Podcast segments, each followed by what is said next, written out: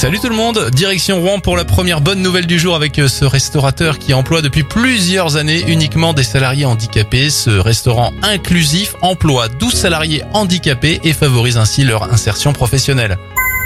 Bonne nouvelle pour la planète, McDonald's est en train de tester dans une dizaine de restaurants de la vaisselle réutilisable. Le test est pour le moment une réussite et bien accueilli par les clients. Pour rappel, dès 2023, tous les emballages jetables seront interdits en salle dans les fast-foods en France. Enfin, après 70 ans de lutte, l'OMS a annoncé que la Chine avait officiellement éradiqué le paludisme, une très bonne nouvelle sanitaire. C'était votre journal des bonnes nouvelles, vous pouvez le retrouver maintenant en replay sur notre site internet et notre application Radioscoop.